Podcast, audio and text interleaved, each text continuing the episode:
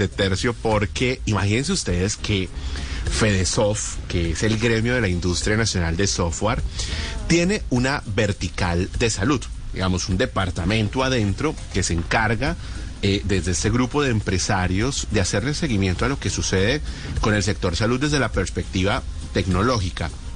Y resulta que han destacado cuáles son esas cinco iniciativas que en materia de salud más se están implementando en Colombia. Y nos conectamos a esta hora de la noche con Luis Fernando Caicedo, que es el presidente de la vertical de salud de FEDESOF. Eh, Luis Fernando, bienvenido. Buenas noches. Buenas noches. Luis Fernando es además el CEO de ASIS Consultores de Sistemas. ¿Lo dije bien, Luis Fernando? Sí, bien presenta. ASIS Consultores de Sistemas es el nombre.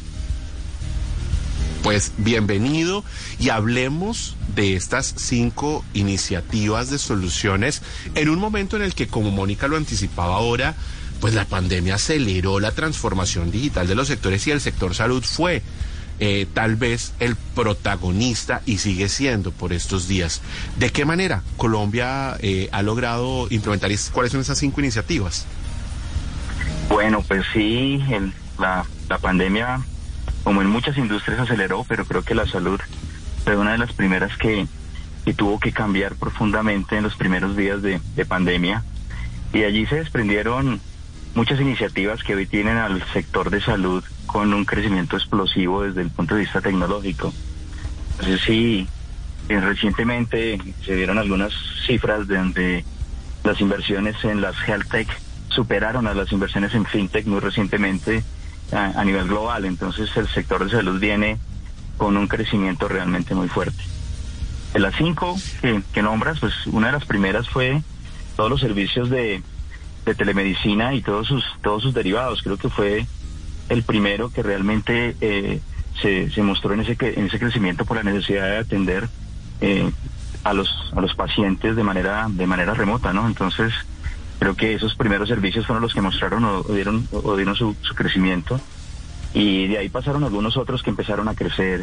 hoy en día todas las tecnologías de la industria 4.0 prácticamente se están utilizando en salud. Uno de los elementos importantes y el, segundo claramente eh, es el de la inteligencia artificial. Inteligencia artificial venía trabajándose muy importantemente pero cuando empezamos a tener políticas de gobierno alrededor de, datos abiertos y todo lo que se viene muy recientemente a nivel de datos primarios, datos secundarios, historia clínica electrónica, eh, la data eh, llegó a las manos de, muchas de muchas compañías de tecnología y obviamente la inteligencia artificial para producir análisis, hacer predicciones, poder eh, hacer análisis no solamente de información que está en, información o en datos eh, que residen en los sistemas de información de salud, sino imágenes diagnósticas. Entonces la, la analítica y la inteligencia artificial ahora tienen un campo muy fuerte donde moverse a través de estas iniciativas de, de la gestión de datos primarios y datos secundarios.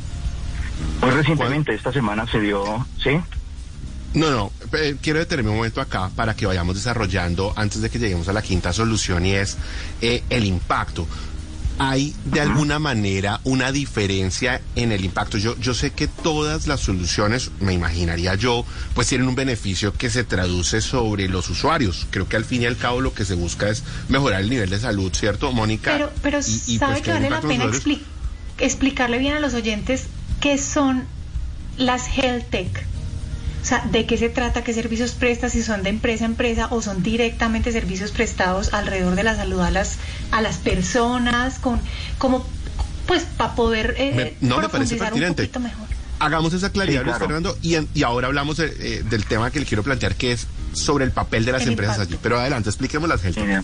Las, las Heltec son esas compañías que están dentro del ramo de las startups, que se conocieron mucho hace, hace, hace algunos años alrededor de, las, de la industria financiera, porque las fintech fueron las primeras que se utilizaron, utilizaron este nombre, pero se vino popularizando en otras industrias. Las health tech son compañías que se han desarrollado alrededor de una iniciativa tecnológica apoyando el desarrollo de una aplicación en la industria de la salud.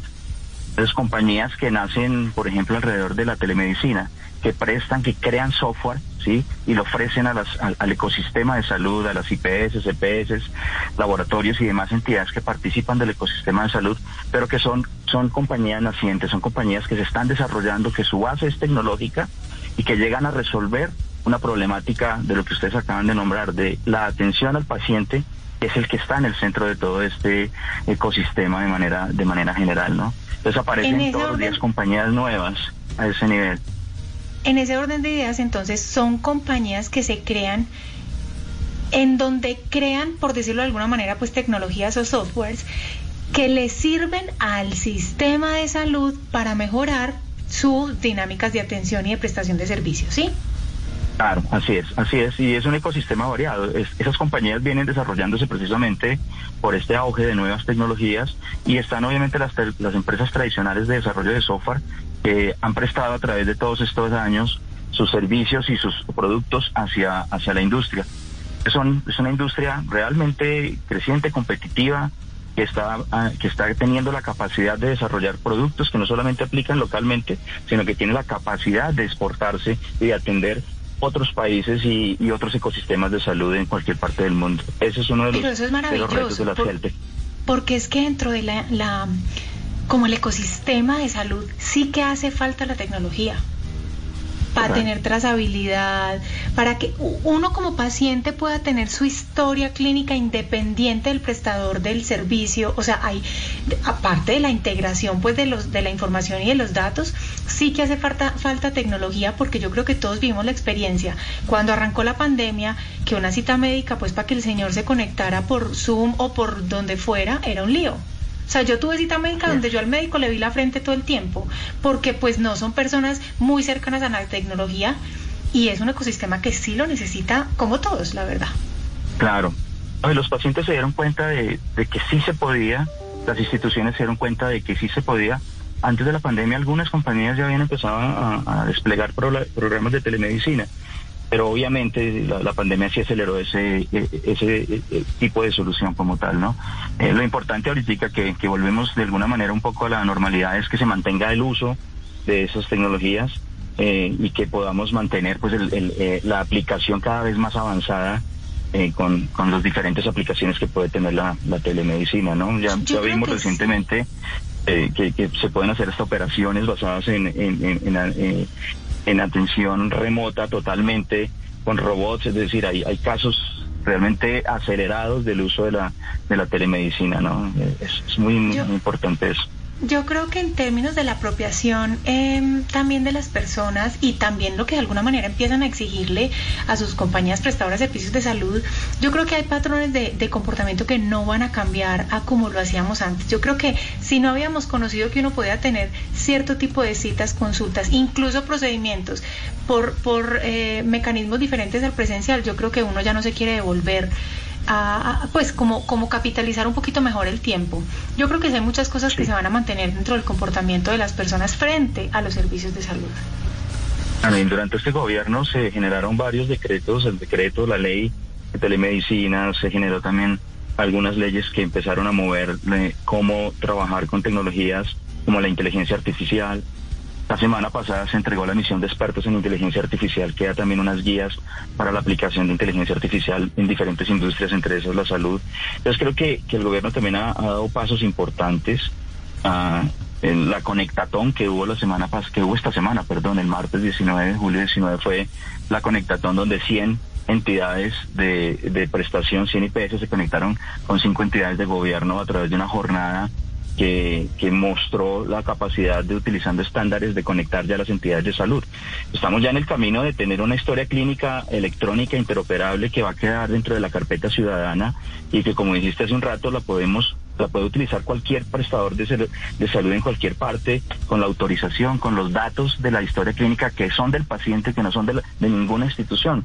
Los datos de la historia clínica son, son de la persona, son del paciente y el paciente puede llevarlos en la carpeta ciudadana a cualquier parte para que lo atiendan sin, sin distinción, con todas las los niveles de seguridad que se requieren, ¿no? Luis Fernando, una pregunta ya para ir cerrando. Eh, hay un, hay un apartado de la medicina que es el de, el de la prevención, ¿sí? Que es quizás uno de los apartados que poco se ha trabajado eh, en Colombia, que se habla que, que debería fortalecerse más. ¿Cómo las Health Tech pueden ayudar a fortalecer ese, ese, esa, esa prevención en la salud? De nosotros, nosotros desde, desde Asís, seguimos trabajando precisamente un caso que tiene que ver con, con diagnósticos eh, y apoyando el diagnóstico de enfermedades, eh, enfermedades raras, por ejemplo, enfermedades huérfanas, con el análisis de la historia clínica a través de los conceptos que hay dentro de la historia clínica de los pacientes. Eh, dos tecnologías de, la inteligencia artificial, una para analizar estos millones de datos de, de, miles o, y cientos de miles de pacientes que están en los sistemas de información, pero con la capacidad de analizarlos y poder homologar eh, o, estandarizar esa información para entregársela a modelos que hagan la predicción de enfermedades, que permitan anticipar el tiempo en el que puede arrancar un tratamiento para una enfermedad de este estilo eh, y dar esa capacidad de generar programas de prevención y programas de atención para anticiparse a la aparición o el desarrollo ya acelerado de las enfermedades. Esas enfermedades aparecen en, avanzadas ya dentro de dentro de su proceso y donde tanto el paciente como el mismo sistema pues tiene que entrar en altos costos para, para su atención. Eh, estamos trabajando en este momento en cinco, el año pasado trabajamos con dos enfermedades. Entonces, eso es simplemente un caso que aplica a la prevención, pero de eso obviamente hay muchísimo todavía por desarrollar. Bueno, pues ahí está el análisis de las soluciones que inevitablemente desde el sector salud pues han empezado a, avanzar en Colombia y que hoy están permitiendo que hayan un ecosistema más grande de empresas en este sector, pero sobre todo usuarios que se estén beneficiando. Telemedicina, inteligencia artificial, veo acá, interoperabilidad, Mónica, a ver si logramos conectar las bases de datos de las empresas. Usted habla, Luis Fernando, de automatización de procesos y de aplicaciones móviles, iniciativas que se identifican desde la vertical salud de FEDESOFT y que son ejemplo de cómo Colombia tiene un ecosistema cada vez más sólido desde las Heltec. Pues le quiero agradecer por acompañarnos esta noche y por ayudarnos a darle una mirada a este sector tan sensible que pasa por el mundo de la economía digital. Gracias. A ustedes por la invitación. Buenas noches. Gracias, Luis Fernando Caicedo, presidente de la Vertical de Salud de FEDESOF y de la compañía ASIS Consultores de Sistemas. Pues nos vamos a